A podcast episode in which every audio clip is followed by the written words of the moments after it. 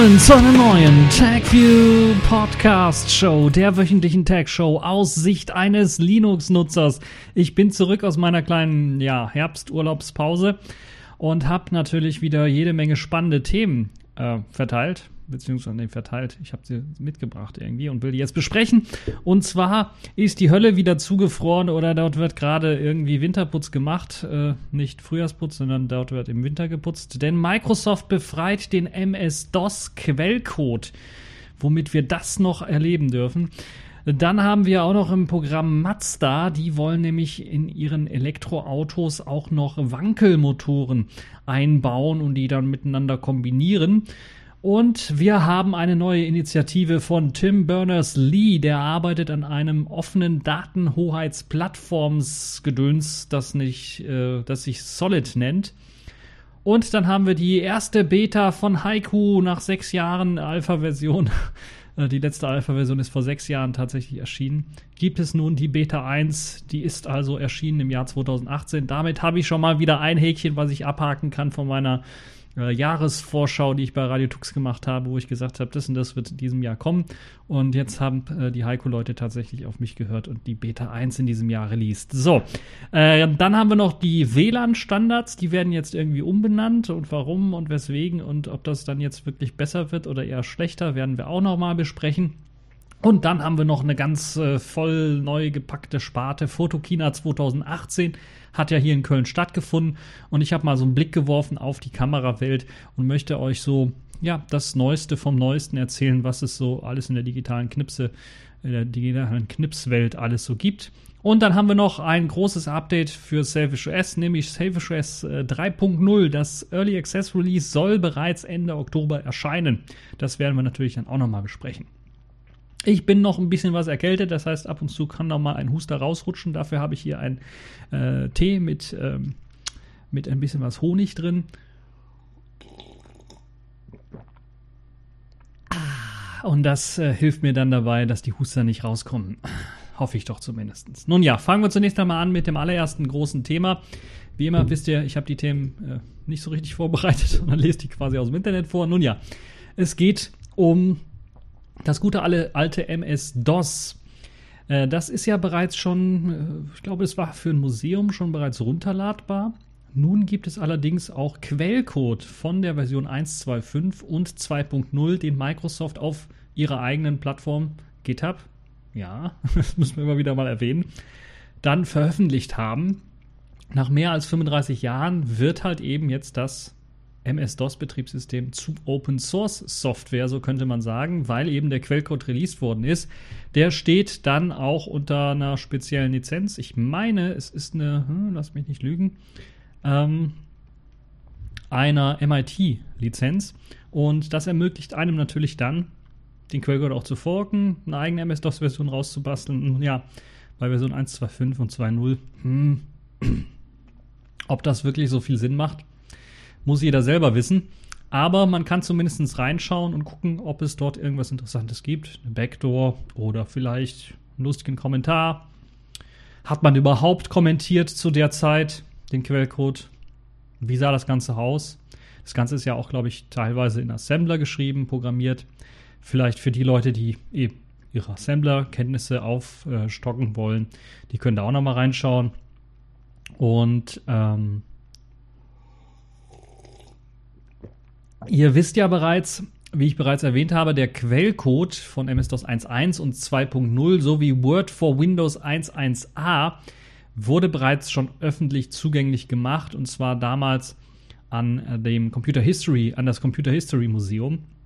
Allerdings war das in einem Archiv komprimiert und man konnte es dort runterladen und dann anschauen, aber äh, man konnte keinen Code beitragen oder man konnte das halt eben nicht wie bei GitHub einfach nur mal anschauen. Man musste also vorher das ganze Archiv runterladen.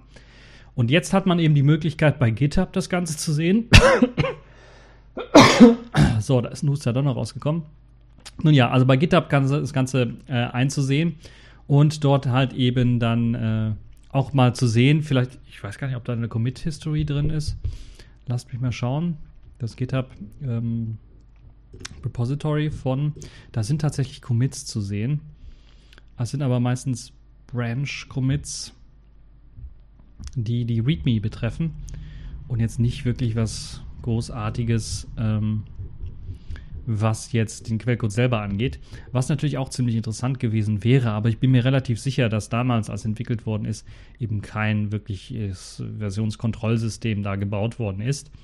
Das Interessante an der ganzen Geschichte ist, dass es eben auch Binaries gibt, die dort veröffentlicht sind, also COM- und BUS-Dateien, die man sich anschauen kann, also Basic-Dateien. Ich meine, das sind Basic-Dateien, oder? Lasst mich mal das Ganze anschauen. Irgendwie mit irgendwas. Hm, ja, ja, sind äh, kompilierte Basic-Dateien, so wie es aussieht. Aber da kann man auf jeden Fall auch mal äh, reinschauen und die Programme eventuell mal ausführen. Und natürlich den Quellcode selber sich anschauen. Und der ist in Assembler geschrieben und der ist für MS-DOS 1.2.5 zumindest ja, ziemlich äh, überschaubar gehalten. Da kann man sich das Ganze anschauen. MS-DOS ASM heißt zum Beispiel, die Hauptdatei die ist ziemlich, ziemlich lang natürlich, weil es Assembler ist. Und äh, es gibt ist ein bisschen was an ähm, Kommentierung auch, die einem helfen soll, dann zu verstehen, was da gemacht worden ist. Aber wie gesagt, das ist tatsächlich auch ein bisschen ein historisches Dokument. Und man sieht sogar im Dokument selber, weil man halt eben kein Versionskontrollsystem hatte, äh, sieht man im, im Header des, der Assembler-Dateien meistens die Änderungen, die durchgeführt worden sind für eben diese Datei. Und äh, ja, das ist vielleicht auch eine, eine historische Geschichte, wenn man da sieht, dass dann äh, 1980 die erste Änderung reinfloss das General Release und so weiter und so fort. Also das ist auch schon äh, eine spannende Geschichte, wie ich finde. Ein bisschen Zeitgeschichte auch. Und natürlich auch interessant für denjenigen, der vielleicht ein bisschen was weiterentwickeln möchte oder auch für andere freie Open Source Nachbildungen wie zum Beispiel FreeDOS, die ja versuchen, so MS-DOS kompatibel zu sein wie möglich, aber vielleicht an der einen oder anderen Stelle noch Probleme haben. Und wenn sie da Probleme haben, können sie sich hier den Quellcode anschauen und können sagen, ah, okay, da ist der und der Bug drin oder da ist der und dieses äh, dieses und jenes knifflige Dingens drin. Das können wir dann auch mal irgendwie ja, nachprogrammieren äh, beziehungsweise sogar direkt übernehmen, weil es ja eben in der MIT-Lizenz dann äh, vorliegt. Und man muss halt nur eben darauf achten, dass man die richtige Lizenz dann dafür verwendet. Also es ist schon ziemlich interessant, wie das Ganze hier ähm, dann jetzt äh, veröffentlicht worden ist, dass Microsoft überhaupt diesen Schritt gewagt hat. Und wir können vielleicht in Zukunft damit rechnen, dass vielleicht auch die anderen Systeme, MS, neben MS-DOS eben auch Windows-Systeme beispielsweise, Windows 1, Windows 2 oder sogar Windows 3 oder 3.11 und so weiter und so fort, dann vielleicht mal als Open-Source-System veröffentlicht werden oder als Quellcode-Freigabe unter MIT-Lizenz veröffentlicht werden und vielleicht sogar Forks dann daraus entstehen, die versuchen vielleicht diese alten Systeme auf neueren Systemen lauffähig zu machen. Oder eventuell auch die Systeme, die JavaScript nachprogrammieren. Da gab es ja jetzt letztens auch dieses Windows 95 äh, JavaScript-Gedönse. Äh, nee, was war das? JavaScript? Ich meine, ne, Java-Gedönse war es, glaube ich sogar. Also, ich habe keine Ahnung mehr. Äh, ich glaube, nee, es lief im Browserfenster irgendwie. Also, da gibt es eben auch eine ganze Reihe von Möglichkeiten, was man damit machen kann. So ein bisschen Nostalgie steckt auch dahinter, aber vor allen Dingen ist es interessant für die Leute, die sich Quellcode anschauen wollen. Und es ist eine interessante Geschichte, die so ein bisschen zeigt, dass Microsoft ja den ähm, das Befreien von Quellcode nicht mehr als äh, übel sieht oder als Krebsgeschwür und so weiter und so fort. Also das hat schon mal auch eine Signalwirkung daran, um zu sehen, dass Microsoft sich geändert hat, so ein bisschen. Es ist also nicht mehr der Feind äh, der freien und Open Source Geschichte. Wechseln wir mal das Thema. Kommen wir zu Autos und da Elektroautos. Mazda ist ja nicht dafür bekannt, äh, gute Elektroautos zu bauen, eigentlich im Grunde genommen gar nicht. Sie haben aber jetzt ein interessantes Konzept vorgestellt. Sie wollen nämlich einen Elektro-Sportflitzer äh, quasi bauen, der mit einem sogenannten Range Extender ab dem Jahr 2020 veröffentlicht werden soll. Und dazu benutzen sie einen Wankelmotor, also beziehungsweise einen Wankel-Range-Extender in dem Fall. Das heißt, sie haben ein rein elektrisches Auto erst einmal äh, gebaut, äh, wollen äh, das auf den Markt bringen, haben das auch in der Pressemitteilung äh, gesagt und sie wollen allerdings äh, erst einmal übergangsweise äh, den Verbrennungsmotor stark modifizieren und bieten dazu bereits schon ab dem Jahr 2019 einen Benzinmotor mit einem äh, homogen, äh, mit hom homogener Selbstzündung an. Wer sich darüber informieren kann, äh, möchte, der kann das Ganze äh, dann auch auf dem Artikel machen. Das ist im Grunde genommen eine Kompressionszündung, die durchgeführt wird und dann soll weniger Sprit verbraucht werden und so weiter und so fort. Ähm, aber auf dem Gebiet der E-Autos waren sie ja eher nicht bekannt. Jetzt wollen sie dort auch einsteigen und wollen eben im Jahr 2020 dann die ersten Batterieautos äh, anbieten, die ausschließlich mit Strom aus einer Batterie äh, angetrieben werden, aber auch andere Autos, die zusätzlich mit einem kleinen, leichten und wie Mazda es sagt, eben außergewöhnlich leisen Mazda Kreiskolbenmotor als Range Extender dann äh, herausgegeben werden sollen. Dieser Range Extender, der soll also im Grunde genommen immer dann, wenn irgendwie der Akku knapp wird, anspringen. Er soll ziemlich leise sein, es soll also wirklich Elektro-Auto-Niveau sein. Mazda ist für Wankelmotoren bekannt, die haben das also drauf, die haben auch mehrere Patente, was das angeht. Die können das also bauen und können das auch ziemlich leise und gut bauen. Und dieser Range Extender soll also im Grunde genommen dann einfach als, als äh, Wankelmotor laufen und dann die Batterie aufladen. Das heißt, er soll nicht wie bei einem Hybrid dann eben ähm, funktionieren und dann ähm, als Hauptmotor dienen, sondern er soll einfach nur den, Elektro, äh, den Elektroakku aufladen und damit den Elektromotor unterstützen in dem Sinne. Ähm, und das soll halt eben dann die Reichweite enorm verlängern und man sollte sich dann also nicht mehr Gedanken machen müssen, wie bei einem ganz normalen, herkömmlichen, nur batteriebetriebenen oder akkubetriebenen ähm, Elektrofahrzeug. Und das ist eine interessante Idee, wie ich finde, weil das hat man zwar schon an der einen oder anderen Stelle auch schon versucht, aber noch nicht mit diesem Wankelmotor. Und äh, der hat halt eben den Vorteil, so sagt Mazda zumindest, äh, nachdem sie auch ein Patent angemeldet haben, dass er äh, erst einmal ziemlich klein sein soll. Also er soll hinten im Kofferraumboden liegend eingebaut werden. Und um möglicherweise auch Vibrationen besser tilgen zu können, hat man das da hinten wahrscheinlich eingebaut. Äh, damit er dann auch ziemlich leise läuft. Also man möchte den Range Extender so leise machen wie eben äh, beim ganz normalen Elektrobetrieb. Der soll also überhaupt nicht gehört werden. Und eine konsequente Überlegung, die dann, wenn sie richtig umgesetzt werden, dann natürlich auch ein Alleinstellungsmerkmal darstellt, weil halt eben äh, man weiterhin eben dieses rein elektrische leise Summen oder Fahren dann auch noch hat und äh, ja, weil halt eben der Wankelmotor, für die Leute, die es nicht wissen, ist halt eben ein Motor, der sowieso schon ziemlich wenig Vibration hat, weil halt eben nur ein quasi ein Scheibenmotor ist das im Grunde genommen. Und dadurch sind die Vibrationen ziemlich gering und durch geringere Vibrationen hat man halt eben auch eine geringere Lautstärke.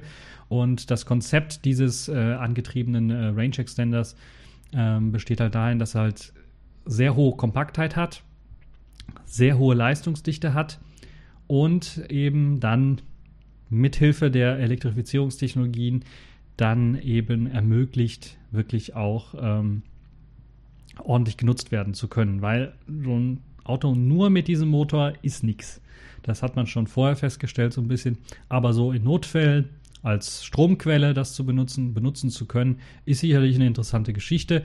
Besonders wenn man daran denkt, dass Mazda ja auf dem Heimatmarkt ja auch so äh, das auch notwendig hat, weil ja eben durch Erdbeben, durch Tsunamis das ganze Land ja ein bisschen gefährdet wird. Jetzt letztens auch durch Taifune, dass da Stromausfälle herrschen, dass die Autos dann, dann eventuell gar nicht aufgeladen werden können. Und da macht es vielleicht Sinn, dass man so eine Ersatzstromversorgung hat, die einem ermöglicht, dann die Elektroautos dann weiterhin fahren zu können.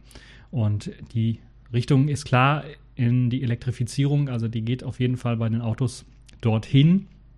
Und wir werden sehen, wie sich das Ganze denn dort weiterentwickeln wird und äh, ob Mazda dann wirklich 2020 dann das erste Auto rausgibt. Es sieht äh, sehr sportlich aus. Es ist momentan noch ein Konzept, aber ähm, wenn man sich das Bild anschaut, das sieht schon mal richtig äh, geil aus, das Auto. Das würde ich mir auch äh, mit egal welchem Motor kaufen wahrscheinlich. Ähm, man möchte also bei Mazda auf die Elektrifizierung setzen, möchte dann sogar bis zum Jahr 2050 eine Senkung der CO2-Emissionen auf durchschnittlich 90 Prozent äh, im Vergleich zum Jahr 2010 erreichen. Und äh, deshalb möchte man bis 2030 sogar schon eine Elektrifizierung in allen Produktionsfahrzeugen bei Mazda einführen, was ein ziemlich ambitioniertes Ziel ist. Aber wir kennen ja zum Beispiel auch andere Länder, in Skandinavien beispielsweise, da hat man sich auch ein ähnliches Ziel gesetzt, dass bis 2030 nur noch Elektrofahrzeuge zugelassen werden und die normalen herkömmlichen Verbrennungsmotoren gar nicht mehr zugelassen werden. Und ähm, wir werden sehen, wie sich das dann weiterentwickeln wird. Und äh, ob dieses Konzept von Mazda sich durchsetzen wird, ist oft zumindest ein interessantes Konzept, was sich äh, zu diskutieren lohnt. Es gibt da ein paar interessante äh, Diskussionen auch, die man sich durchlesen kann im äh, Heise Autos Artikel. Ähm, und äh, natürlich muss dieser mh, Kreiskolbenmotor auch irgendwie betankt werden. Das heißt, es gibt halt nicht nur die Elektrotankung, äh, sondern man muss auch einen Tank haben, wo man diesen für Notfälle den Kreiskolbenmotor dann irgendwie betankt. Da gibt es mehrere Möglichkeiten, weil der Kreiskolbenmotor oder der Wankelmotor auch die Möglichkeit hat, nicht nur mit Benzin betankt zu werden, sondern theoretisch auch mit Flüssiggas. Theoretisch sage ich aus dem Grunde, weil es dann zu etwas höheren Temperaturen kommt und das kann dann zu Problemen führen. Und ich bin mir nicht sicher, ob äh, Mazda den Motor, der da so als Stromantriebsquelle oder als Akkuaufladequelle, als Notstromaggregat quasi fungieren soll, dafür dann auch auslegen wird. Werden wir sehen, müssen wir schauen. So, das also genug zu dieser Elektrifizierung. Äh, ich habe das immer wieder im Programm, weil das viele Leute interessiert und immer mehr Leute ja natürlich eventuell dann auch äh, mal auf solche Elektroautos umsteigen möchten. Oder ganz allgemein, weil es auch ein technisches Thema ist, mit dem sich viele Leute dann beschäftigen wollen. Machen wir mal weiter mit dem nächsten Thema. Kommen wir zu Solid. Damit ist jetzt nicht die KDE Plasma Hardware Abstraktionsschicht gemeint, sondern äh, eine neue Erfindung, quasi eine neue Firma, eine neue Technologie, die der WWW-Erfinder Tim Berners-Lee schaffen möchte. Eine neue Plattform, die so ein bisschen die Datenhoheit der Nutzer äh, in die Hand nehmen möchte und diese Datenhoheit der, den Nutzern wieder zurückgeben möchte. Im Grunde genommen möchte Tim Berners-Lee eine zentrale Stelle schaffen, wo Leute ihre persönlichen Daten hochladen quasi und die persönlichen Daten dort eben unter Kontrolle des Nutzers stehen und der Nutzer dann von dort aus sagen kann, okay, Firma XYZ, äh, bei der ich mich jetzt anmelden möchte, kriegt meine Daten. Dazu zählen zum Beispiel Identitäts-, Authentifizierungs-, Anmeldeinformationen, Auto äh, Autorisierungsberechtigungslisten, Kontakteverwaltung, Messaging, Benachrichtigungen, Feed-Aggregation, ähm, Abonnement, Feed-Abonnement, Kommentare und Diskussionen, also beispielsweise wenn man sich beim Golem-Forum anmelden möchte, ich weiß gar nicht, ob es immer noch so ist, aber da gab es mehrere Dienste, die man benutzen konnte, um sich damit anzumelden. Man musste sich also nicht mit seiner E-Mail-Adresse anmelden, sondern konnte sagen, okay, ich habe einen Google-Account, ich habe einen Yahoo-Account, ich habe diesen und jenen Account und ich möchte mich über den bei dem Forum in Golem anmelden beispielsweise. Und das soll jetzt ähnlich gemacht werden mit einer zentralen Plattform, die von allen möglichen Diensten dann unterstützt werden soll, äh, wo aber dann sichergestellt ist, die und die, die Daten sende ich oder gebe ich dem Unternehmen freiwillig ab. Die möchte ich abgeben. Die anderen Daten möchte ich aber für mich behalten. Das ist so die Idee hinter der Geschichte von äh, Tim Berners-Lee. Ob das jetzt Sinn macht, die Rede ist hier immer von einem eigenen Server. So wie ich das verstanden habe, ist allerdings gemeint, dass die Firma oder jetzt in dem Fall Solid selber einen Server bereitstellt für die Benutzer, wo dann alle anderen per API darauf zugreifen können. Alle anderen Diensteanbieter, die eben Daten haben wollen ob jetzt auch die Möglichkeit geschaffen werden soll, dass man sagen kann, okay, ich habe diesen Server bei mir zu Hause als Home-Server laufen und kann dann beispielsweise eben äh, jetzt hier Daten hosten oder einen Hosting-Service äh, wie Dropbox dann benutzen, indem ich halt mich mit, den, mit meinem eigenen Server bei Dropbox dort anmelde. Das steht noch so ein bisschen in den Sternen. Ich weiß also nicht, wo die Reise hingehen will. Es klingt alles so für mich irgendwie nach einer Methode, wir wollen so ein bisschen ein aufgebohrtes OnCloud, Nextcloud-Gedönse basteln. Mit eben der zusätzlichen Möglichkeit, dass man halt eben diese, diese Login-Geschichten überall machen kann. Aber man kriegt natürlich die anderen unterschiedlichen Diensteanbieter nicht dazu, da mitzuarbeiten, weil man hat jetzt die Plattform vorgestellt und man möchte, man hat das Ziel ausgerufen aber man hat, so wie ich das gesehen habe, nicht mit anderen Plattformen schon zusammengearbeitet. Also wäre eine tolle Sache, wenn sie rausgekommen wären und dann gesagt haben, ja, Facebook will uns unterstützen, Twitter will uns unterstützen, äh, Microsoft will uns unterstützen, Apple, die und die, alle wollen uns irgendwie unterstützen. Also wenn man schon mit ein paar Leuten gestartet hätte, hätte das sicherlich noch andere mit reingeholt ins Boot. Aber so sieht das so ein bisschen hm, seltsam aus. Und aus meiner Sicht ist es auch so, dass das vielleicht auch keine gute Idee ist, äh, alle persönlichen Daten auf einem Server laufen zu lassen. Und dann, äh, also die Idee im Prinzip ist ja nichts anderes als die Datenhoheit den Nutzern zurückzugeben. Das ist schon mal eine ziemlich gute, gute Geschichte. Also die Grundhaltung ist schon mal richtig, dass halt eben die Nutzer die Hoheit über ihre Daten haben sollen und dann auch granular bestimmen können, welche Daten jetzt welches Unternehmen bekommt. Momentan sieht es nämlich so aus, man weiß es nicht. Man muss es nachfragen. Und dann kriegt man, wie im Falle von Facebook, kilometerweise Papier zugesendet an Daten, die Facebook über einen hat. Was natürlich auch nicht so der Sinn der Sache ist. Ne? Das also im Vorhinein bestimmen zu können, welche Daten jetzt Facebook, äh, Twitter oder jedes andere Unternehmen irgendwie bekommt, wo ich mich anmelden muss, macht sicherlich Sinn. Und wir werden sehen, ob sich das eventuell an der einen oder anderen Stelle auch umsetzen lässt. Es soll beispielsweise unterschiedliche Apps geben, die das auf dem Smartphone dann unterstützen werden sollen. Wir werden aber sehen, ob das Ganze wirklich funktioniert. Nun, Tim Berners-Lee hängt sich dort richtig rein. Er hat sich jetzt an ein, ein sogenanntes Sabbatjahr, also ein, ein, freies Jahr vom MIT genommen, um eben nicht beim MIT zu arbeiten, sondern an der Beteiligung dieses Projektes zu arbeiten und möchte halt eben äh, dieses äh, Solid-Projekt umsetzen als Hauptsponsor des Projektes ähm, eine Solid-Server-Instanz anbieten und dann natürlich an der API arbeiten und möglicherweise auch natürlich die verschiedenen anderen Anbieter dort reinholen ins Boot. Wir werden sehen, ob sich das umsetzen lässt oder nicht. Ich bin noch ein bisschen was skeptisch, muss ich ganz ehrlich sagen. Die Idee an sich ist gar nicht mal so schlecht.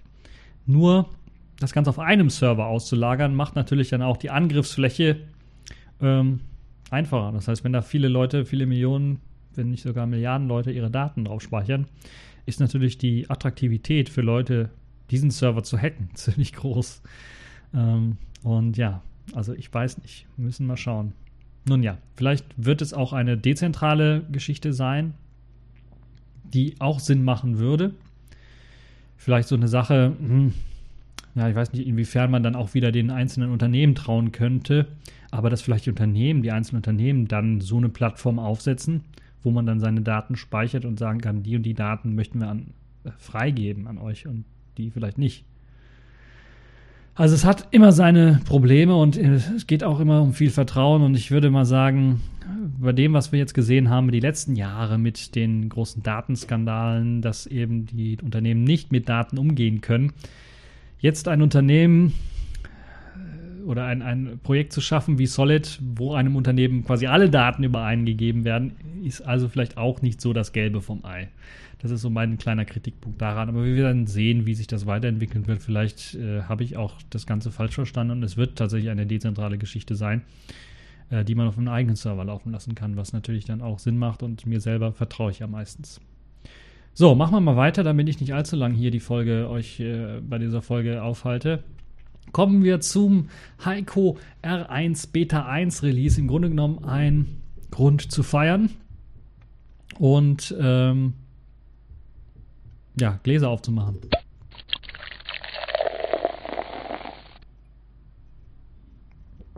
Prost, kann man da nur sagen.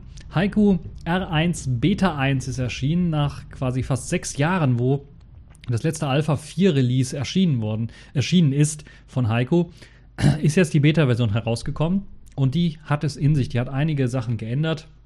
Im Vergleich zum Alpha-Release natürlich jede Menge neue Hardware-Support mitgeliefert, aber auch grundsätzliche Dinge im System natürlich geändert. Unter anderem ist eines der neuen Features äh, der Paketmanager. Es gibt jetzt tatsächlich die Möglichkeit, eine zentrale Plattform zu haben, wo man Pakete installieren kann, worüber man Pakete installieren kann. Dazu, es nennt sich Heiko Depot, zumindest nennt sich die grafische Oberfläche dazu so.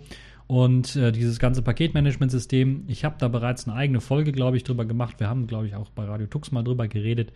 Benutzt Package FS, ein spezielles äh, Dateisystem im Grunde genommen. Und ist sehr intelligent gemacht, äh, was Paketinstallation angeht, was die parallele Installation von verschiedenen Versionen angeht. Was aber auch das Update des Systems selber angeht, weil das System selber ein Paket ist.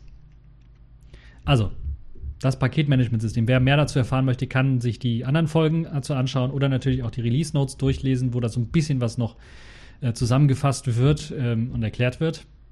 Es gibt ein neues Init-System. Äh, genauso wie bei Linux hat man sich auch bei Heiko gedacht, okay, diese ganzen Skripte und ein Bash-Skript als Init-System ist vielleicht nicht so das Gelbe vom Ei und hat sich so ein bisschen von macOS inspirieren lassen und hat gedacht, okay, wir bauen uns ein eigenes Init-System, äh, inspiriert von macOS, ähnlich wie auch Systemd eventuell, das so ein bisschen einheitlicher besser läuft.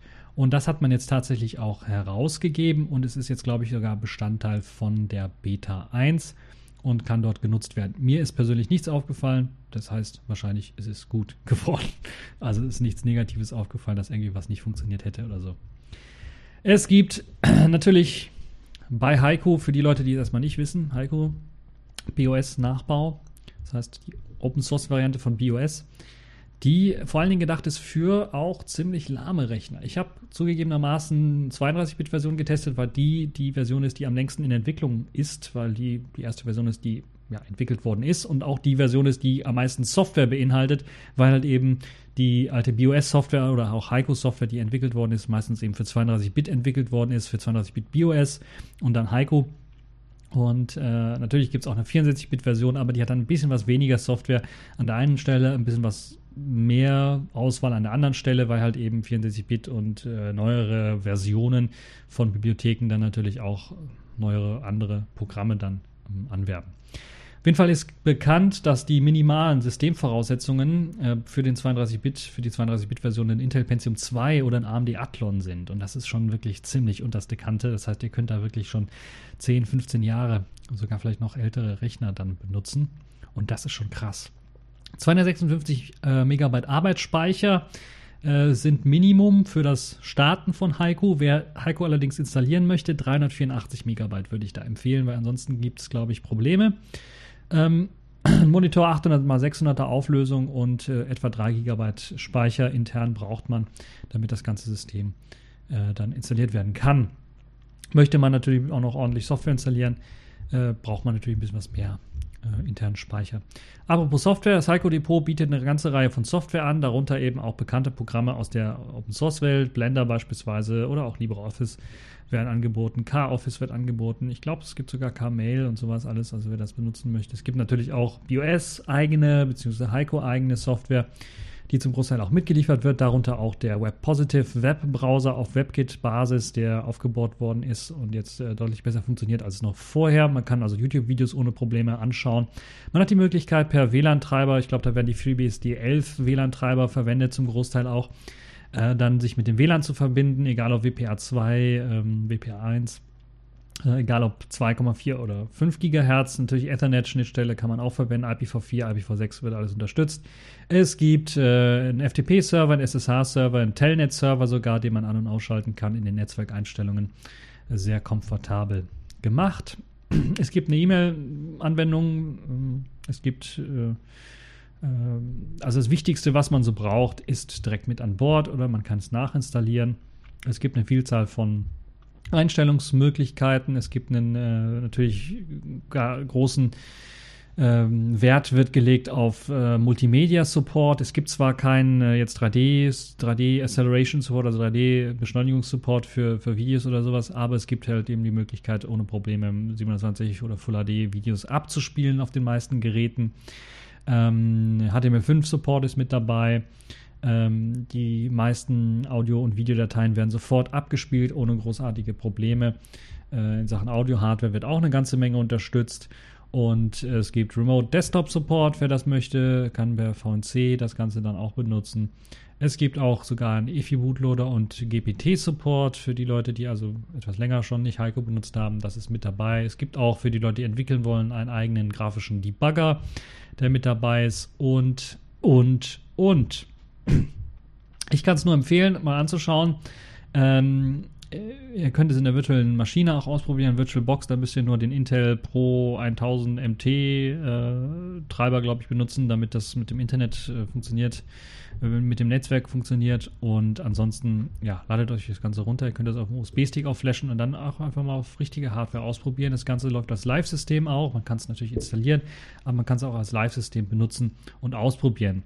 Ähm, wer mehr zu Heiko erfahren möchte, kann wie gesagt schon mal reinschauen auf meinem YouTube-Channel, einfach mal nach Heiko suchen. Dort habe ich eine ganze Reihe von Sachen äh, gezeigt, die ja, teilweise immer noch aktuell sind und die Oberfläche kann man da sich anschauen, auch für die Leute, die selber nicht so ein bisschen ausprobieren wollen oder vorher mal schauen wollen, was es da alles Feature für Features und Funktionen gibt. Also Haiku R1 Beta 1 äh, kann man installieren. Man kann auch äh, das Ganze dann über den Paketmanager äh, aktuell halten. Das heißt, wenn eine Beta 2 rauskommen sollte oder Updates einfach für Beta 1 rauskommen, äh, kann man das über den Paketmanager einfach realisieren. Ich habe jetzt schon zwei, dreimal geupdatet auf meiner Maschine und da gab es keinerlei Schwierigkeiten, was das angeht. Ansonsten gibt es auch dank des Paketmanagers auch die Möglichkeit, falls mal ein Update irgendwas zerschießt oder es nicht mehr booten sollte, einfach im Bootmanager reinzugehen und zu sagen, okay, die letzte Version einfach nochmal booten und ja, dann bootet das Ganze auch wieder hoch. Das ist das Tolle an diesem Paketmanagement-System, das so Schnappschüsse auch erzeugt, die mir erlauben, dann auch ältere Versionen hochbooten zu können. So, um mich nicht allzu lange darauf anzuhalten, äh, darauf aufzuhalten, ich werde vielleicht auch nochmal ein Spezial machen zu Heiko. Das kommt drauf an. Wenn ihr Fragen habt zu Heiko, könnt ihr mir das auch natürlich schicken. Und ich werde das, soweit ich das beantworten kann, dann auch äh, beantworten. Und werde vielleicht auch mal ein Video vielleicht nochmal machen zur Beta 1 speziell. Ähm, ich halte nicht immer so viel davon, das Ganze in der virtuellen Maschine zu zeigen, weil da die Performance nicht immer dem entspricht, was man auf der echten Maschine auch sieht. Ähm, aber wer eben Wer Fragen hat, wer das mal sehen möchte, auch in der virtuellen Maschine, äh, auch länger vielleicht mal einen Vortrag äh, dazu hören möchte, der kann mir äh, natürlich eine E-Mail schreiben, kann das im Kommentarbereich posten. Ich werde dann mal drüber schauen. Vielleicht mache ich ein kleines Spezial zur Haiku äh, R1 Beta 1. Vielleicht wird es auch mal bei Radio Tux noch ein Spezial dazu geben. Wir werden mal schauen, äh, ob ich die anderen Kollegen dazu überreden kann, mal darüber zu reden und das mal auszuprobieren. Nun ja. Machen wir mal weiter und kommen wir zur Wi-Fi Alliance. Das ist die Firma, naja, Firma. Das ist der Verein, der im Grunde genommen jedes Mal diese Wi-Fi-Standards, also WLAN-Standards hm, erzeugt. Und dazu zählt ja immer bisher der, die Versionsnummer oder äh, das, das, das Kürzel am Anfang 80211. Und dann ging es los mit A, B, C, D, E, nein, A, B, G, N, A, C, neuerdings AX und so weiter und so fort. Das waren so die Kürzel, die man da benutzt hat. Und das war für den Laien nicht immer sehr verständlich, meint zumindest die Wi-Fi Alliance und hat sich jetzt gedacht, okay, wir müssen das einfacher machen. Benutzen wir doch eine einfache Nummerierung. Und so wollen sie jetzt einfach sagen, okay, das WLAN 802.11ax soll in Zukunft einfach nur Wi-Fi 6 heißen, also Wi-Fi 6 heißen mit der Versionsnummer 6. Man hat sich sogar schon die passenden Symbole dafür ausgedacht. Also im Grunde genommen die WLAN-Symbole mit einer Nummer irgendwie dahinter oder daneben oder drauf. Das einem dann erleichtern soll, in, auf der Verpackung direkt zu sehen, okay, das ist jetzt Wi-Fi 6. Das heißt, es ist halt unterstützen die, die Features und Funktionen. Es ist natürlich jetzt die Sache, ja, inwieweit will man da runtergehen? Also man möchte, glaube ich, bis zu Wi-Fi 4 runtergehen. Also Wi-Fi 4, Wi-Fi 5, Wi-Fi 6. Da gibt es auch eine kleine Tabelle, die das Ganze erklärt. Wi-Fi 4 wäre Wi-Fi 4 wäre dann 802.11n, Wi-Fi 5 wäre dann 802.11ac und Wi-Fi äh, 6 wäre dann 802.11ax. Jetzt heißt natürlich nicht immer größere Nummer gleich besseres Wi-Fi, weil ich würde mal sagen, dass Wi-Fi 4 in einigen Situationen deutlich besser funktioniert als Wi-Fi 5. Also Wi-Fi N als Wi-Fi AC, weil 2,4 gegen 5 GHz da ist klar, 2,4 GHz hat den, die größere Reichweite beispielsweise. Es soll aber jetzt tatsächlich ja, zukünftig nur noch sequenziell numerisch benannt werden. Und das würde dann heißen, dass halt eben 4, 5, 6, das ist so, womit man anfangen möchte. Darunter hat man nichts selber gekennzeichnet, aber man könnte sagen 3, 2, 1, meins. Ähm, keine Ahnung, was, was dann jetzt was wäre. Das ist jetzt hier nicht beschrieben in dem Artikel. Aber es ist jetzt erst einmal ein Vorschlag. Ob das jetzt tatsächlich umgesetzt wird, werden wir sehen. Ich selber halte das, ja, da hat man halt eben, Rider heißt jetzt Twig, sonst ändert sich nichts, gemacht. Äh, man hat vielleicht für den Benutzer mit Hilfe der Logos jetzt vielleicht eine Möglichkeit geschaffen, das zu vereinfachen, aber ich muss ganz ehrlich sagen, wer guckt sich, wenn er den Router kauft, die Logos an? Ob da jetzt 802.11a C steht oder WLAN-Symbol mit einer 5 oder einer 6 steht, der Nutzer schaut da genauso drauf und denkt sich so, hm, ja. Ich bin mir also nicht sicher, ob das wirklich eine Erleichterung ist für den Benutzer. Das werden wir dann in Zukunft sehen, ob dann, wie das dann gemacht wird. Natürlich werden wir dann anstatt dieser 802er, es könnte durchaus sein, dass einige wahrscheinlich beides draufdrucken werden, also die 802.11ac-Geschichte draufdrucken werden, plus eben Wi-Fi äh, 5 Logo draufdrucken werden auf ihre Geräte, um dann zu sagen, okay, das ist kompatibel mit dem und dem. Aber wie wäre es einfach mal damit, dass man sagt, okay, wir machen jetzt einfach mal alles kompatibel und dann wäre die Sache auch geritzt. Also so nach dem Motto, okay, egal was für ein Gerät ich kaufe, das wird irgendwie schon mit meinem Router funktionieren. Nur wird es eventuell dann nicht, äh, also für die Leute, die sich dann interessieren für die schnellere Geschwindigkeit, eventuell dann nicht mehr funktionieren, wenn ich ein Wi-Fi 6 Gerät kaufe. Ich habe aber nur einen Wi-Fi 5 Router. Der kann also keinen 802.11ax, sondern nur 802.11ac. Und er ist halt nicht so schnell oder hat nicht so viel Reichweite oder oder oder. oder. Wir werden sehen. Ab 2019 will die Wi-Fi Alliance diese Zertifizierung von Wi-Fi 6 Geräten beginnen. Das heißt, in Zukunft werden die Geräte nicht mehr 802.11ax Geräte heißen, sondern Wi-Fi 6 Geräte. Für die alten Geräte, also 802.11ac, wird wahrscheinlich keine Änderung durchgeführt werden. Es wird einfach nur auf den neueren Geräten drauf gedruckt sein, Wi-Fi 5 Support und Wi-Fi 4 Support anstatt 801.ac und 801 802.11 802.11n. So, also, eins kann man auf jeden Fall schon sagen: Wi-Fi 4, 5 und 6 ist einfacher auszusprechen als 802.11n oder 802.11ac. Es gibt natürlich auch Abkürzungen wie 11ac oder nur AC, Wi-Fi WLAN AC oder WLAN N und WLAN AX. Ja, muss jeder selber entscheiden, was äh, für ihn jetzt so besser ist. Ähm, ich halte das so ein bisschen für eine Verdummung und nicht wirkliche Erleichterung des Ganzen, aber wir werden sehen. Ähm, ab dem Jahr 2019 und folgende, ob das Ganze sich dann durchsetzen wird oder ob die Leute weiterhin eben diese 80211er Bezeichnungen verwenden werden, weil die vielleicht auch ein bisschen was, ja, bekannter momentan auch sind, zumindest in der Technikwelt. In der Laienwelt wird das wahrscheinlich keinen großen Unterschied machen, aus meiner Sicht zumindest nicht. Das heißt, irgendwie hat man das, was man eigentlich erreichen wollte, verfehlt, aus meiner Sicht. Nun ja, wir werden sehen wie sich das entwickeln wird und machen, ähm, machen jetzt einfach mal ein, ein, eine kleine Pause. Accepted. Connected. Complete. System activated. All systems operational.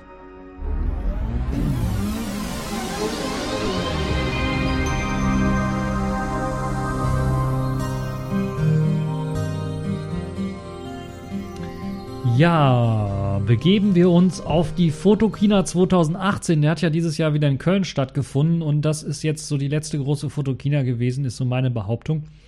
Und der Abgesang der Fotokina würde ich mal fast schon sagen. Äh, jetzt werden einige sagen, hä, hä, hä, warum? Im nächsten Jahr wird es wieder eine Fotokina geben. Vorher hat das immer alle zwei Jahre stattgefunden und dann gab es dann auch immer große Änderungen und Ankündigungen. Dieses Jahr hat man schon eine große Änderung gesehen, dass die großen Ankündigungen der Hersteller, beispielsweise Nikon und Canon, bereits schon vor der Fotokina stattgefunden haben. Und natürlich die Leaks, die gab es ja immer, auch aber jetzt waren tatsächlich die Ankündigungen vor der Fotokina und auch bei anderen Herstellern haben vor der Fotokina Sachen herausgegeben und auf der Fotokina selber wurde recht wenig vorgestellt. Im Vergleich zur Fotokina 2016 war das noch anders. Da gab es wirklich Pressekonferenzen und da ist man quasi von einer großen, von einem großen Saal äh, zum nächsten gerannt, um diese ganzen äh, Neuankündigungen dann mitzukriegen und Leaks gab es da vorher auch nicht so wirklich. Und das ist jetzt, hat sich jetzt schon geändert bei der Fotokina 2018 und es wird sich dann in, in den nächsten Jahren auch deutlich ändern. Äh, einige Hersteller sind natürlich dafür bekannt, dass sie im Jahr mehrmals neue Kameravorstellungen haben. Andere Hersteller haben dann wirklich diesen Zweijahresrhythmus normalerweise mh, hm, gehabt. Ähm, mittlerweile beschleunigt das sich auch ähm, alle Male, genauso wie eben der Technikwelt dann immer neue Prozessoren und Chips rauskommen und immer mehr Software und äh, teilweise sechs Monatsrhythmus ein paar Sachen rauskommen, wird das jetzt bei den Kameras wohl ähnlich sein.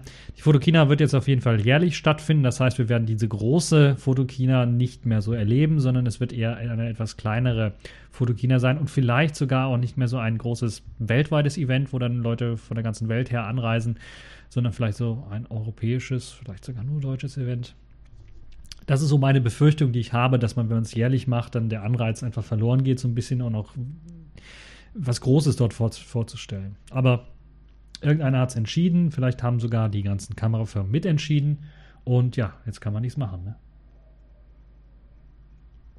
Das aber so meine zwei Cent äh, zur Fotokina selber und den Abgesang so ein bisschen auf die Fotokina. wollen wir uns aber mit den Themen beschäftigen, die jetzt rausgekommen worden sind, rausgekommen sind. Weil es gab doch einige interessante Ankündigungen, die vorher nicht so direkt klar waren.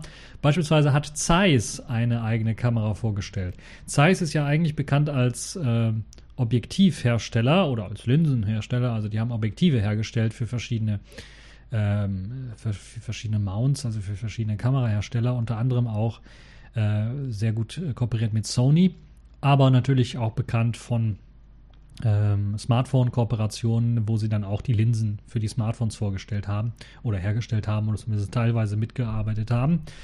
Und jetzt ist der Objektivbauer Zeiss auch ins Kamerageschäft eingestiegen und in die ja, Kompakt-Vollformat-Kameraknipse, würde ich mal sagen. Kompakt ist relativ, würde ich mal sagen, aber äh, kompakt aus dem Grunde, weil es halt eben nicht in den Formatkrieg der spiegellosen Systemkameras eingestiegen ist, wo man einfach das Objektiv wechseln kann, sondern sie haben einfach eine Kamera vorgestellt, wo man das Objektiv nicht wechseln kann. Und deshalb würde ich mal sagen, kompakt Knipse.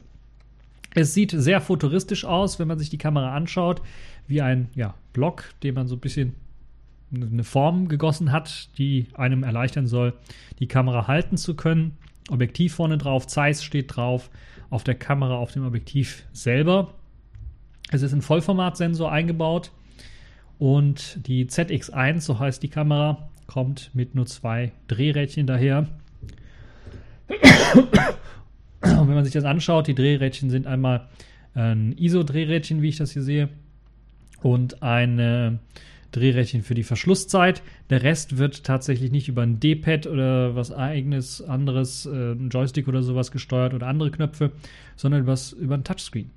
Das ist also vielleicht das, was neu und modern und hip wirken soll, dass man dort einfach so wenig Knöpfe wie möglich eingebaut hat.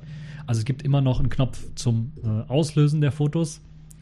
Ähm, es gibt einen Schalter zum Anschalten der Kamera natürlich. Aber dann hat man nur noch, glaube ich, einen einzigen weiteren Knopf und der Rest wird über den Touchscreen gelöst. Und das ist natürlich auch ziemlich interessant. Und das zeigt so ein bisschen, dass man in die Moderne gehen möchte. Die Geschichte sieht so aus, dass dieses Gerät nicht nur äußerlich sehr modern aussieht und durch, die, durch das Weglassen von Knöpfen, sondern auch innerlich ziemlich modern funktionieren soll. Das heißt, zum einen hat man einen Vollformatsensor mit äh, sage und schreibe 37,4 Megapixeln, äh, die man dort ausliefert. Das ist schon mal eine ganze äh, große Geschichte, wie ich finde. Darauf wird ein fest verbautes Objektiv, ein 35 mm f2 Distagon-Objektiv verwendet das sollte relativ viel Licht reinlassen und sollte dann auch in dunkleren Situationen dazu sorgen, dass man da ordentliche Fotos schießen kann. Mit ähm, und bei diesem Bedienkonzept geht man dann im Innern auch den Weg, dass man sagt, okay, wir wollen auch nicht irgendwie, dass da Speicherkarten eingelegt werden, sondern wir liefern einfach mal auch schon mal 512 GB internen großen Speicher aus, der nicht erweiterbar ist. Das heißt, da gibt es also keine Möglichkeit, den Speicher reinzupacken.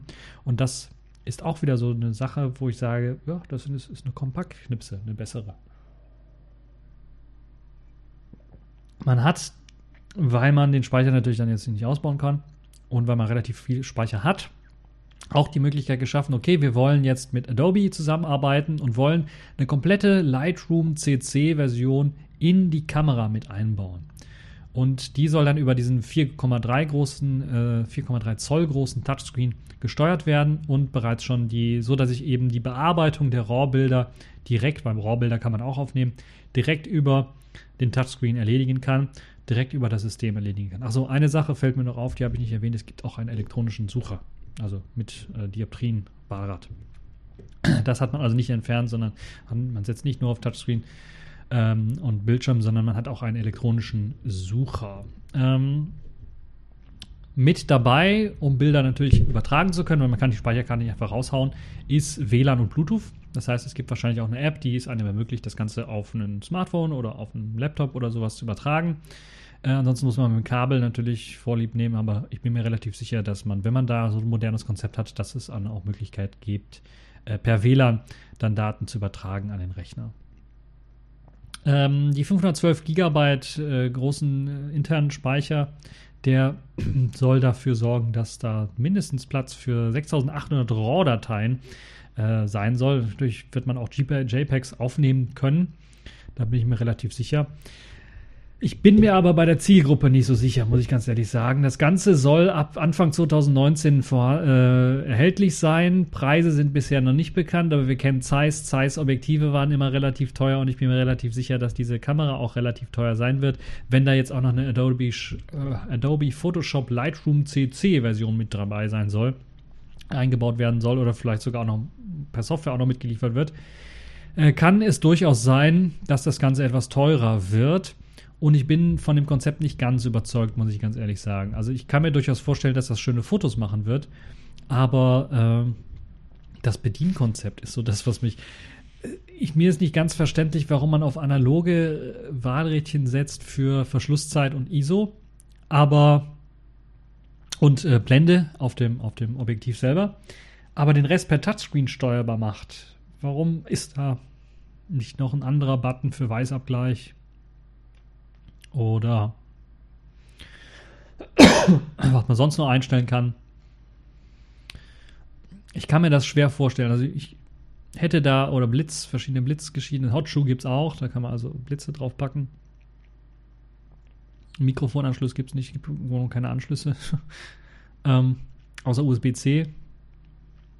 Also so ein bisschen minimalistisch und spartanisch wirkt das auf mich so ein Vielleicht versucht man so ein bisschen Leica nachzuahmen, die ja auch so ein bisschen spartanisch sind, aber so spartanisch sind sie jetzt ja auch nicht, wie eben das, was hier Zeiss vorgestellt hat.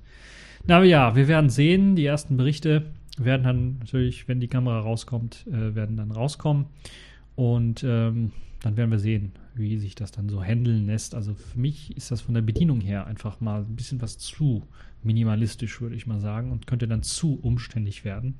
Aber für die Leute, die eventuell nur Fotos schießen wollen und vielleicht auf Automatik eher Wert legen, ist das vielleicht was. Aber dann, also es passt irgendwie nicht zusammen, dieses Wahlrad für ISO und für, also diese analogen Elemente und dann aber keine weiteren Knöpfe für weitere Einstellungen und das Ganze über ein Touchscreen steuerbar machen. Naja, es passt irgendwie aus meiner Sicht nicht zusammen. Aber kann ja selber jeder entscheiden, ob das für ihn eine Kamera ist, die er sich eventuell in Zukunft anschauen möchte. Wo wir gerade schon bei ähm, Kameraherstellern sind, ne, Objektivherstellern sind, gibt es jetzt auch ein neues, ähm, eine, neue, eine neue Kamera von Sigma. Sigma ist auch als eher Objektivhersteller bekannt. Die haben aber auch in der Vergangenheit immer mal wieder Kameras gebaut und hatten dort einen speziellen äh, Foveon-Sensor mit drin, der im Grunde genommen, so wie ich es verstanden habe, sind das im Grunde genommen drei verschiedene Sensoren, die dann eben die drei verschiedenen Farben aufnehmen können. Ich hoffe, ich habe es jetzt einfach der Einfachheit halber äh, ausgedrückt. Und sie haben jetzt äh, eine neue Kamera auch vorgestellt, die mit einem Foveon Vollbildsensor gebaut äh, werden soll. Also 35 mm Kleinbildformat soll der Sensor gebaut werden. Bisherige Sensoren waren alle etwas kleiner. Und die neue Sigma-Kamera soll mit dem äh, Leica L-Bajonett ausgestattet sein. Das einem ermöglicht dann eben die Leica-Objektive ähm, drauf zu packen. Wir werden gleich nochmal über L-Mount reden, dieses, dieses Objektivgedönse. Ähm, was jetzt auch in der Alliance vorgestellt worden ist, aber da kommen wir gleich nochmal zu. Bleiben wir erstmal bei der Sigma-Kamera. Es ist noch nicht alles oder nicht mehr, noch nicht so viel bekannt von dem L-Mount, äh, von der L-Mount Foveon-Kamera, die erscheinen soll. Also es gibt noch nicht mal so einen richtigen Namen für die Kamera. Auf jeden Fall ist klar, dass halt eben eine neue Systemkamera mit dem L-Bajonett von Leica ausgerüstet sein wird. Und das soll äh, Sigma dann äh, pushen, so ein bisschen auch in Sachen Kamera-Business dort reinzupacken. Und Sigma möchte natürlich mit diesem Foveon-Sensor glänzen. Der Foveon-Sensor selber hat zwar immer ziemlich gute Farben geliefert und also hat schon einen eigenartigen oder einen, ja nicht eigenartig, klingt so ein bisschen negativ, einen eigenen Look. Und das fanden einige natürlich ziemlich gut. War aber bisher immer wirklich in kleineren Sensoren verbaut. Und jetzt könnte natürlich eben das Ganze interessant werden.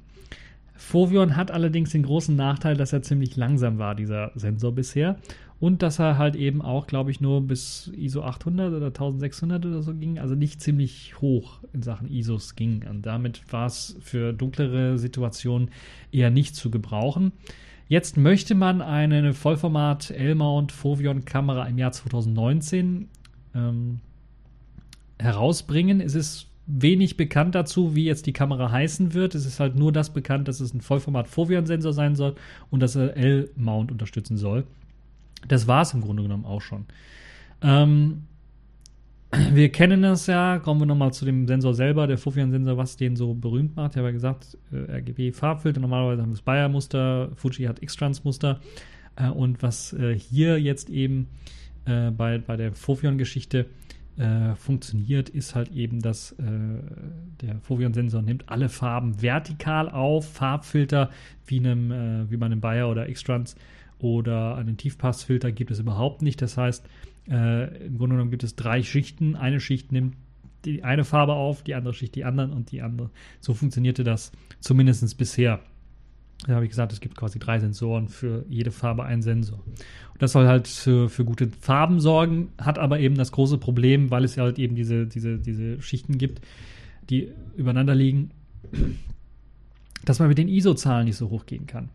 Und das ist halt eben das Problem, was ich da auch noch so ein bisschen sehe, was da auftreten könnte. Sigma hat bereits Erfahrung gesammelt mit diesen Sensoren, das ist also nicht komplett neu, aber es war immer so eine Krücke, also von der Geschwindigkeit her.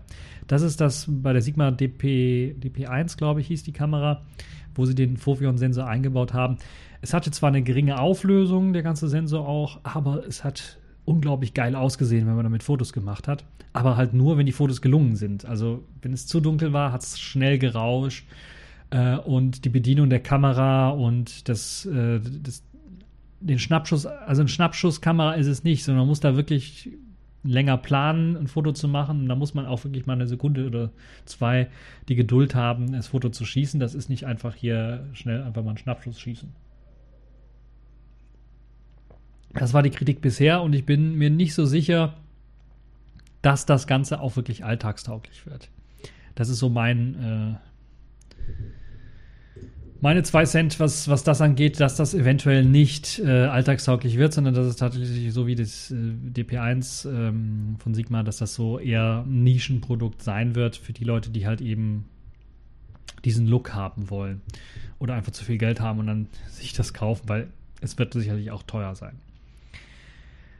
Nun ja, kommen wir mal von einem L-Kamera-Mount-System zum nächsten. Kommen wir zu Panasonic. Die haben nämlich vorgestellt gleich zwei neue Profi-Kameras, die keine Micro Four Thirds äh, Technologie verwenden sollen, sondern Vollformat verwenden sollen, also auch wieder 35 mm. Deshalb spricht man bei der Fotokina im Grunde genommen von der Revolution der Vollformat-Kameras. Alle stürzen sich auf Vollformat. Jetzt ist also auch Panasonic mit an Bord, äh, Zeiss ist mit an Bord, Sigma ist mit an Bord. Und äh, Panasonic möchte mit der Lumix S1R und der S1 Canon und Nikon im Profisegment so ein bisschen angreifen. Zumindest ist das wohl die Idee. Was richtiges ausprobieren konnte man auf der Fotokina noch nicht. Es gab ein Mockup, könnte man sagen, also nicht funktionsfähiger Prototyp. Die Kameralinsen äh, oder das Objektiv selber äh, basiert auf dem L-Mount, dem neuen äh, L-Mount-System, auch diese L-Mount Alliance, da kommen wir gleich auch nochmal zu, habe ich ja versprochen. Und äh, äh, wie man es von Panasonic gewohnt sind, sind es also auch meistens auch Leica Objektive, die dort genutzt werden können, aber auch natürlich Panasonic eigene Objektive, die gebaut werden sollen. Und man möchte im Grunde genommen den professionellen Anspruch, den man hat an die Fotografie, jetzt auch ins Voll, äh, Vollbildformat, ins, ins 35 mm Format bringen und äh, Canon und Nikon vor allen Dingen angreifen. Und da bin ich mal gespannt. Die äh, S1 kommt mit einem, was waren es, 24 Megapixel normalem, äh, großen Sensor daher, also 35 mm Sensor, aber 24 Megapixel. Der soll sogar auch äh, verwacklungsfreie Aufnahmen mithilfe eines äh, oder des von Panasonic bekannten Dual-IS Bildstabilisierungssystems bieten. Das heißt, es gibt eine Bildstabilisierung im Objektiv selber und auch noch im Sensor selber. Und das Topmodell S1R soll sogar über sage und schreibe äh, 47 Megapixel verfügen. Das heißt quasi fast das Doppelte. Äh, und ebenfalls über dieses Dual-IS-System ähm, verfügen. Interessant ist dabei, dass man anders als bei Canon oder bei Nikon nicht auf Phasen-Autodetect, äh, Autofokus-Sachen äh, oder Hybrid, also Kontrast- und Phasenautofokus setzt, sondern tatsächlich immer noch auf seinen Kontrastautofokus mit der DFD-Technologie, die weiterhin verwendet werden soll, die allerdings äh, durch, das, durch den größeren Buddy und den schnelleren Prozessor da drin besser funktionieren soll und mit künstlicher Intelligenz optimiert sein soll und so weiter und so fort. Es ist auf der Fotokina, wie gesagt, nicht viel zu sehen gewesen, außer im Glaskasten. Einige konnten es auch anfassen. Es gibt ein paar Werte, die äh, dort genannt worden sind. Es soll 60 Frames in der Sekunde bei 4K aufnehmen können, genauso wie eben die GA5. Es sieht ein bisschen massiver aus, die S1 und die S1R. S1 ein bisschen was kleiner, aber S1R äh, sehr massiv sieht sie aus und äh, ist aber immer noch klar als Lumix, als Panasonic Lumix Kamera erkennbar. Und ja, wir werden sehen. Das Ganze ist, äh, wie gesagt, nur ein Prototyp momentan. Es soll zwei Card-Slots besitzen, eine SD-Karte und XQD-Karte soll es aufnehmen können und soll dann bereits Anfang 2019 rauskommen. Allerdings sind die Preise noch nicht bekannt. Und es waren jetzt nur Prototypen, das heißt, es waren Gehäuse-Mockups, die konnte man noch nicht mal anschalten. Das Einzige, was fertig waren, waren wahrscheinlich die Objektive schon mal. Ähm, und da gibt es auch ein großes Line-up von den Objektiven. Da kommen wir jetzt auch direkt zu dem L-Mount-System. Ähm, denn es wurde ein, ähm, eine neue Alliance, eine neue Vereinigung gegründet, im Grunde genommen, die sich um dieses L-Mount-System äh, äh, kümmern sollen. Wir kennen das ja schon aus der Vergangenheit. Micro Four Thirds ist ein System. Es gab vorher das Four Thirds System und die Four Thirds Sensoren und dann hat man sich bei, ich glaube vor allen Dingen Olympus und Panasonic zusammengesetzt, gesagt, macht doch keinen Sinn, so weit Konkurrenz zu machen, dass wir jetzt äh, in diesem Bereich, wo sowieso wir in diesem kleinen, äh, mit dem kleinen Sensor arbeiten, ähm, uns gegenseitig kaputt machen äh, einigen wir uns doch darauf ein, äh, gleiches Bajonett zu benutzen, damit wir die gleichen Objektive an Olympus und an Panasonic-Kameras dran packen können. Das war in der Vergangenheit so, ist immer noch so und ähm, Micro Four Thirds ist immer noch eine starke Sache bei Panasonic und bei Olympus und das ist eine gute Sache, weil man dadurch die Auswahl hat, möchte man dieses Objektiv oder jenes Objektiv haben und viele weitere natürlich auch draufgesprungen sind. Es ist also ein Standard geworden. Im Grunde genommen möchte man jetzt das gleiche machen. Dazu haben sich zusammengesetzt Leica, Panasonic und Sigma. Olympus ist leider nicht dabei, ich weiß nicht warum. Vielleicht aus dem Grund, dass Olympus sagt, oh, Vollformat, da wollen wir nicht mitmachen, weil dieses L-Mount-System für Vollformat gedacht ist. Und Leica macht ja Vollformat, Panasonic neuerdings jetzt auch und Sigma natürlich jetzt auch. Und dazu hat man das sogenannte L-Bajonett vorgestellt, also ein Mount-System, ein Bajonettsystem, wo man dann Objektive von Leica, Panasonic oder Sigma einfach dran anschließen kann und andere Hersteller drauf aufspringen können. Also das gleiche im Grunde genommen, wie man bei Micro Four Thirds gemacht hat, möchte man jetzt hier mit dem L-Mount-System machen für die verschiedenen Kameras. Und da hat man sich zusammengesetzt, hat ein äh, Bajonett entwickelt, das äh, für die verschiedenen Kameras genutzt werden kann. Und das könnte in Zukunft ziemlich interessant sein, wenn wir dann halt eben jetzt aus drei verschiedenen Kameraherstellern und Objektivherstellern dann äh, die Unterstützung für das L-Mount-System haben, mh, für diese äh, Vollformat-Kameras. Aber es sollen nicht nur Vollformat-Kameras unterstützt werden, sondern auch APS-C-Sensoren sollten unterstützt werden. Also dieses Mount eignet sich auch für die kleineren APS-C-Sensoren, die ja so Crop-Faktor haben von 1,5 im Vergleich zu 35 mm Vollformat.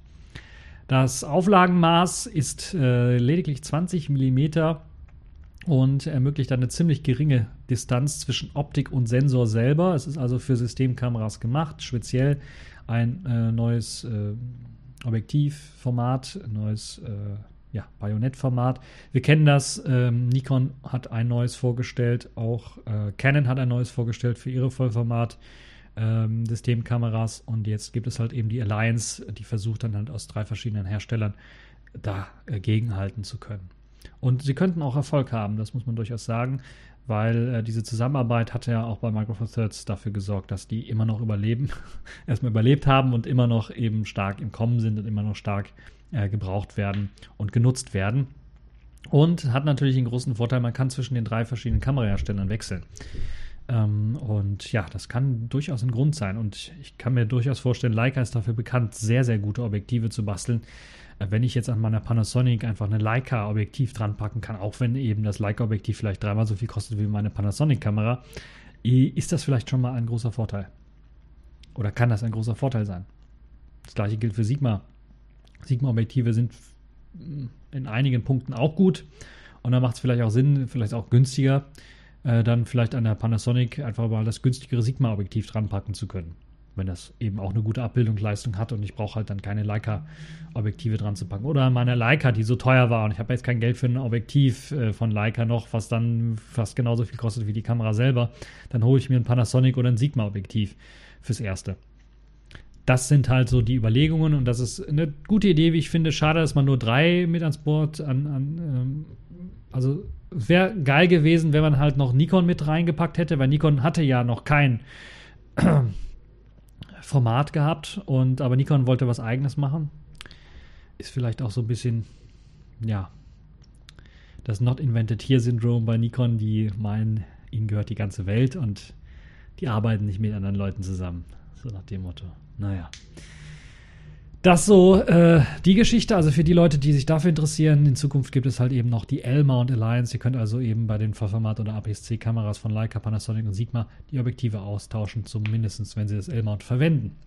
Kommen wir zu einem Kamerahersteller, wo wir eigentlich gesagt haben, die sind tot, Pentax, äh, beziehungsweise Ricoh, die jetzt die dritte Generation der Ricoh GR vorstellen. Das ist im Grunde genommen wenn ich mir die ganzen Pentax und Ricoh-Geschichten ansehe, die einzige Kamera, die ich empfehlen kann von dem Hersteller, ist die Ricoh GR. Das ist eine Kompaktknipse mit APS-C-Sensor, die aber speziell für eben äh, Street Photography gedacht ist, also für das Knipsen von Leuten auf der Straße. So könnte man das Ganze bezeichnen. Sie hatten bisher, also dafür ist es ganz optimiert. Klein, kompakt, ähm, ziemlich einfach zu bedienen. Geile Features wie Zone Focusing, wo man einfach sagen kann, okay, hier, ich möchte einen Fokus haben von zwei Metern bis unendlich oder von zwei Metern bis acht Meter oder sowas und man stellt das einmal ein für die Street Photography, wenn man da rumläuft, muss man nur noch abdrücken. Man muss also kein, es muss kein Autofokus irgendwie nachgezogen werden, sondern er hat einfach den Fokus fest eingestellt, Problem gelöst. Äh, viele weitere interessante Features und Funktionen. Es liegt wunderbar in der Hand auch äh, vom Gehäuse her und äh, die Ergonomie ist ziemlich gut. Es gibt viele Knöpfe, die man konfigurieren kann. Also es war der Geheimtipp für Leute, die Street Photography machen wollten. Jahrelang. Die GR1, die GR2, die ja, nur Nuancen verändert hat an der GR1. Und jetzt ist die GR3 draußen oder soll bald rauskommen. Die soll mit einem neuen Sensor ausgestattet sein, der nicht mehr 16 Mega, sondern 14, äh, 24 Megapixel äh, haben soll und einen integrierten Bildstabilisator haben soll. Den gab es vorher nicht. Das könnte ziemlich interessant sein, was damit gemeint ist. Ob es jetzt ein Sensor und äh, Objektivstabilisator ist, keine Ahnung. Das Objektiv soll das gleiche sein, also das 28 mm, nee, das 18,3 mm umgerechnet. 24 mm, ja, wenn ich mich nicht komplett irre. Ähm, in 35 äh, mm Format wären das eben 24 äh, mm. Äh, Festbrennweite 2,8 äh, Blende und das wird also gleich bleiben. Es soll halt eben nur ein Bildstabilisator noch hinzukommen. Das äh, Objektiv wurde allerdings auch leicht überarbeitet, was vor allen Dingen die Elemente angeht, äh, besteht nun aus sechs Elementen in vier Gruppen, wobei zwei asphärische Linsen mit integriert worden sind. Also man hat das Objektiv doch schon ein bisschen was angepasst und auch das äh, Objektiv war so ein Elektromotor, also fährt aus. Und das hat immer zu Problemen geführt bei der GR1 und der GR2. Da hat sich in dem Mechanismus manchmal Staub verfangen und dann hat man Staub auf dem Sensor und das war dann halt blöd.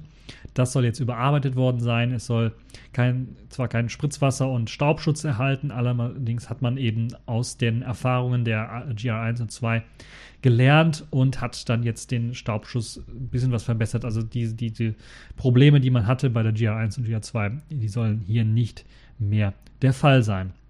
In Sachen Autofokus möchte man auch aufrüsten. Die GR3 soll neben einem Kontrastautofokus, der bisher auch bei der GR1 und GR2 drin war, auch Phasenautofokus bieten, also Hybrid-Autofokus äh, bieten. Äh, ob das jetzt über die ganze Sensorfläche verteilt sein wird, werden wir sehen. soll allerdings dafür sorgen, dass sehr schnell und präzise und scharf gestellt wird. Die Kamera selber soll auch wie der Vorgänger äh, nach wie vor nur Full HD Videos mit 60 Bildern pro Sekunde aufnehmen können, also kein 4K. Äh, dafür ist es wahrscheinlich auch nicht gedacht. Es ist eher, sage ich, Street Photography und Videos kann man damit auch machen. so nach dem Motto ist das gedacht. Äh, wann die G Rico GA3 dann 2019 erscheinen wird und zu welchem Preis das Ganze auf den Markt kommen wird, das steht noch in den Sternen. Da müssen wir also nochmal schauen und auch die genauen technischen Daten, wie zum Beispiel die Displayauflösung des äh, Displays hinten, äh, muss man noch äh, abwarten, bis das Ganze tatsächlich rauskommt. Äh, Gewicht und Akkulaufzeit sind auch noch unbekannt, aber ich kann mir vorstellen, weil es genauso aussieht wie der Vorgänger, dass der gleiche Akku verbaut sein wird. Eventuell die Akkulaufzeit ein bisschen länger wird, weil man vielleicht einen neuen Prozessor mit eingebaut hat. Ähm, aber das war es dann auch schon im Großen und Ganzen. Also man bleibt sich da so ein bisschen treu. Äh, elektronische Sucher gibt es natürlich nicht, sondern das Ganze läuft über den, äh, über den hinteren Bildschirm ab und ich glaube, er ist kein Touchscreen und ich glaube, er wird auch kein Touchscreen sein. Aber wir werden genaueres dann rausfinden, wenn die Kameraknipse dann 2019 erscheinen wird und eventuell, ja, vielleicht schaue ich mir das Ganze auch mal an. So, jetzt sind wir schon fast durch. Ich weiß, einige stöhnen schon äh, über eine Stunde wieder. Ähm, kommen wir zu der, ich würde sagen, beeindruckendsten äh, Ankündigung überhaupt. Äh, Fujifilm hat die GFX 100 vorgestellt. Sie haben auch eine GF, äh, GFX 50R vorgestellt. Das ist jetzt ein Rangefinder Medium-Format-Kamera. Also es gab schon GFX 50S letztes Jahr eine größere XT3 im Grunde genommen viel dicker und Medium-Format. Da ist Fuji in das Medium-Format eingestiegen und jetzt möchten sie das Medium-Format do dominieren und haben gleich zwei äh, Kameras angekündigt. 50R, die soll, glaube ich, noch dieses Jahr rauskommen und Anfang 2019 soll halt tatsächlich die äh, GFX 100 rauskommen mit einem Mittelformatsensor. Und die heißt GFX 100, weil sie tatsächlich 100 Megapixel hat. sagen einige 100 Megapixel ist ja, Megapixel ist ja nicht alles und 100 sind viel zu viel, aber müssen natürlich bedenken, das ist ein, äh, größer als Vollformat, größer als 35 Millimeter, das ist Mediumformat. Das heißt, das ist schon wirklich ein, ein richtig großer Sensor, der da verbaut wird.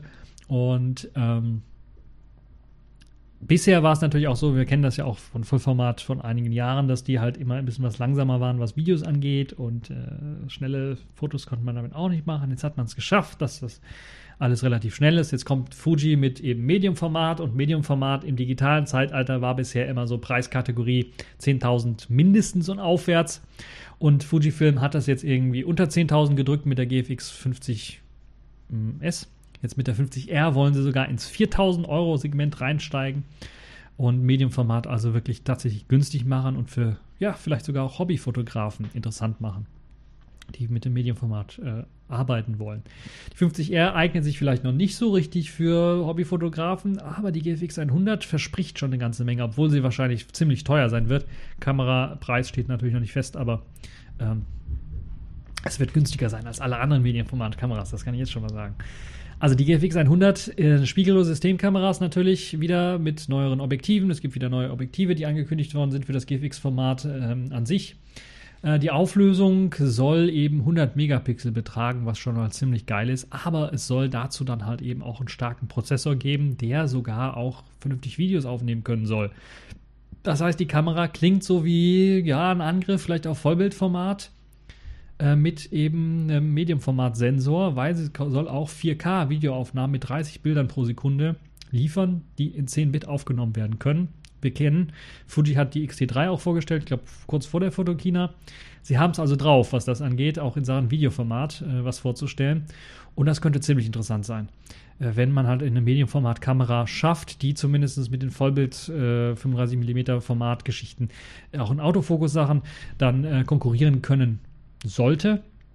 Äh, sie haben die Technologie, sie haben die Erfahrung, was das angeht, die sie jetzt gesammelt haben mit der 50S.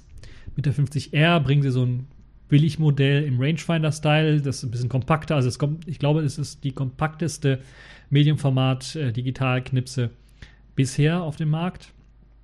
Äh, soll natürlich immer noch relativ schwer sein, äh, aber es ist halt eben doch schon so eine kleine Revolution im Medium-Format-Geschichte. Also nur Fuji ist da momentan in diesem Medium-Format drin, so weit drin, dass sie da äh, für Schlagzeilen sorgen. Es gibt natürlich andere Medium-Format-Kameras, die äh, die Hasselblad beispielsweise, der X1D. Äh, ich glaube, Leica hat da auch was, wenn ich mich nicht komplett irre ähm, im Mittelformatsektor. Aber das sind alles wirklich so Sachen, wo man sagt, okay, wenn ich hier eine große Werbefirma habe, wenn ich da mal so 20.000, 35.000 Euro ausgeben möchte für eine Kamera, äh, dann kann ich sowas benutzen. Aber hier kommt halt eben Fuji daher und macht das halt eben gute Qualität im billigeren Segment, also billig in dem Fall 4.500 Euro für die GFX 50R. Das ist natürlich billig äh, im Vergleich zu den anderen Mittelformatkameras. Also ich finde das ziemlich interessant, was Fuji da macht. Äh, sie wollen also nicht im Vollbildformat äh, Krieg mitspielen, sondern sie sagen, okay, lasst, macht da, spielt Krieg, wir machen hier Mediumformat und verdienen damit unser Geld. Und recht haben sie anscheinend, weil eben die GFX 50S ziemlich gut verkauft worden ist und jetzt, dass sie also ziemlich so gut verkauft worden ist, dass sie gleich zwei neue Kameras auf den Markt bringen mit Medienformatsensor. Heißt ja so ein bisschen, okay, dieser Markt ist halt eben im Kommen und man kann damit Geld verdienen. Ja, ich finde das eine tolle Sache, wie ich finde. Natürlich finde ich das eine tolle Sache, wie ich finde, weil ich finde und finde und finde und finde viel. Es wird natürlich auch neue äh, Objektive dann für das GFX ähm, Bajonett geben, unter anderem die GF5, das GF50 mm f3.5er Objektiv, äh, ein Zoom-Objektiv G45 bis 100 mm. Muss das natürlich wieder auch in, in das Vollformat umrechnen, das wären so 36 bis 79 mm. GF 100 bis 200, das kann man auch wieder umrechnen für die Leute, die Spaß dran haben. Und das Ganze soll dann aber erst im Jahr 2020 auf den Markt kommen, dieses äh, Telezoom-Objektiv. Preise sind bisher noch nicht bekannt für die äh, Objektive und auch für die ähm, äh, GFX 100 ist äh, bisher noch kein Preis bekannt. Es gibt aber ein, ein Bild von dem ähm, und es sieht halt aus wie eine ja, XH1 in größer, dicker, breiter, höher. So könnte man das Ganze, glaube ich, ein bisschen was bezeichnen. Also wer sich für Medienformat interessiert, äh, Fujifilm hat da auch mal bezahlbare Medienformatkameras im Angebot. So, harter Cut, das war's für die Fotokina 2018. Ich weiß, es gibt vielleicht noch hier und da ein paar Ankündigungen. Ich habe jetzt Nikon und Canon komplett ausgelassen, weil die hatten vor der Fotokina schon vor Sachen vorgestellt und wer sich für, das, äh, für die Z6, Z7 oder die EOS R äh, interessiert, der hat da genug äh, Infomaterial schon an anderer Stelle, wo er sich dann informieren kann. Wir machen weiter mit einem harten Cut und wechseln zum Sailfish der Woche, der letzten Kategorie in dieser Woche und dann ist wirklich auch Schluss im Sch äh, Schicht im Schacht. Ähm, und wir wollen uns ein bisschen mit dem neuen Blogpost beschäftigen. Sailfish 3.0 ist at your doorstep, heißt das Ganze. Und das heißt im Grunde genommen, ja, Sailfish 3.0 wird in diesem Monat irgendwie irgendwie einen Weg zu mir finden. Hoffe ich doch zumindest. Zumindest ist jetzt die Planung, dass man äh, das Rollout starten möchte im Oktober für die C-Beta-Tester, so wie ich das verstanden habe, im Mitte Oktober. Und dann, je nachdem, wie das Feedback ist, dann sogar plant, wenn es also positives Ende Oktober dann auch die Early Access Versionen für die Leute herauszugeben, die Early Access haben, wie ich zum Beispiel.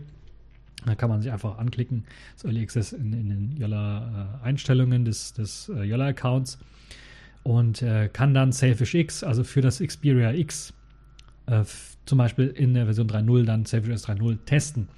Vorab, bevor das Ganze rauskommt. Dann wird es auch für das Sony Xperia XA2 Gerät ein Selfish X angeboten, äh, auf Basis von Selfish S 3.0. Early Access wieder heißt, Im Grunde genommen, so ich das verstanden habe, das wird wieder eine Beta-Version oder eine RC-Kandidat-Version sein des Selfish X, was man sich für das Xperia XR2 holen kann. Das wird wahrscheinlich wieder 50 Euro kosten, ein Jahr Support. Wir werden schauen, wie es genau laufen wird. Aber das ist so meine Vermutung. Und dann kann man das schon mal testen, vorab. Wie gesagt, es dauert dann vielleicht wieder bis ein halbes Jahr, bis dann das Ganze hundertprozentig funktioniert. Aber ich bin mir relativ sicher, Jolla hat schon so viele Erfahrungen jetzt gesammelt, dass diese RC-Version, also diese Early Access-Version, ist ja meistens eine RC-Version von Savage S 3.0, so ausgereift sein wird, dass es halt eben äh, zumindest äh, die, die, also Bluetooth wird unterstützt werden, da bin ich mir relativ sicher, wird funktionieren. Nicht mit allen Geräten, aber mit vielen Geräten und äh, relativ gut funktionieren. Ich bin mir auch relativ sicher, dass, die, dass der Kompass funktionieren wird, dass die Kamera funktionieren wird, Audio- und Videorecording, äh, Audio- und Videorecording wird funktionieren. Ähm, dass man telefonieren kann, bin ich mir auch relativ sicher. Äh, dass Dual-SIM funktionieren wird, weil es wird auch ein Xperia XA2 Gerät geben mit Dual-SIM, was direkt unterstützt wird, ähm, out of the box. Und eventuell wird es sogar Support geben, ich weiß nicht, offiziell oder inoffiziell für XA2 Ultra, glaube ich, heißt also diese großen Geräte. Inoffiziell wahrscheinlich erst und dann eben später vielleicht offiziell, wir werden es sehen. Aber Savage S3 ist halt eben das, was richtig spannend ist, weil das wird es eben dann auch für sogar bis runter auf das äh, Yolla Phone äh, geben, also Yolla Phone 1 könnte man sagen, und das Yolla C und äh, natürlich auch das Xperia X und dann später auch ähm, das Gemini PDA, das unterstützt wird im Savage X Programm. Es wird jetzt wahrscheinlich nicht im Oktober sein und auch vielleicht nicht im November. Wir werden sehen, wie weit man äh, da kommt. Aber Savage 3 wird rauskommen und wir, ich bin mir relativ sicher, wenn es keine großen Probleme gibt, werden wir das Early Access Release äh, Ende Oktober sehen und dann werdet ihr von mir natürlich informiert mit Videos zugekleistert, äh, die ich wahrscheinlich engig halten werden, weil äh, viele Leute natürlich dann auch inter internationales Publikum da mitschauen möchte und wissen möchte, was die neuen Fun Features und Funktionen von Safish 3 sein werden. Wir können uns äh, schon mal sehr gespannt zurücklehnen und hoffen, dass dann der Oktober äh, nicht nur kühl und nass wird, sondern dass wir da auch eine geile neue Selfish S-Version 3.0 dann in den Händen halten werden, worüber ich dann auch ausführlich berichten werde. So, das war es jetzt auch wirklich für diesen TechView Podcast. Ich hoffe, ihr habt es ausgehalten mit mir und meinen kleinen äh, Hustenattacken, die ich so ein bisschen hatte. Äh, das war's für diese TechView Podcast Folge. Falls ihr die Folge liked, könnt ihr sie natürlich liken. Äh, auf YouTube könnt ihr natürlich liken, was das angeht und sogar auch ab abonnieren, wenn ihr wollt. Kriegt ihr dann alle Videos von mir irgendwie TechView hin oder her. Und natürlich Kommentare im Kommentarbereich posten, egal ob auf YouTube oder auf äh, der Webseite selber. Und äh, ja, das war's für diese TechView Podcast äh, Show und bis zur nächsten Folge.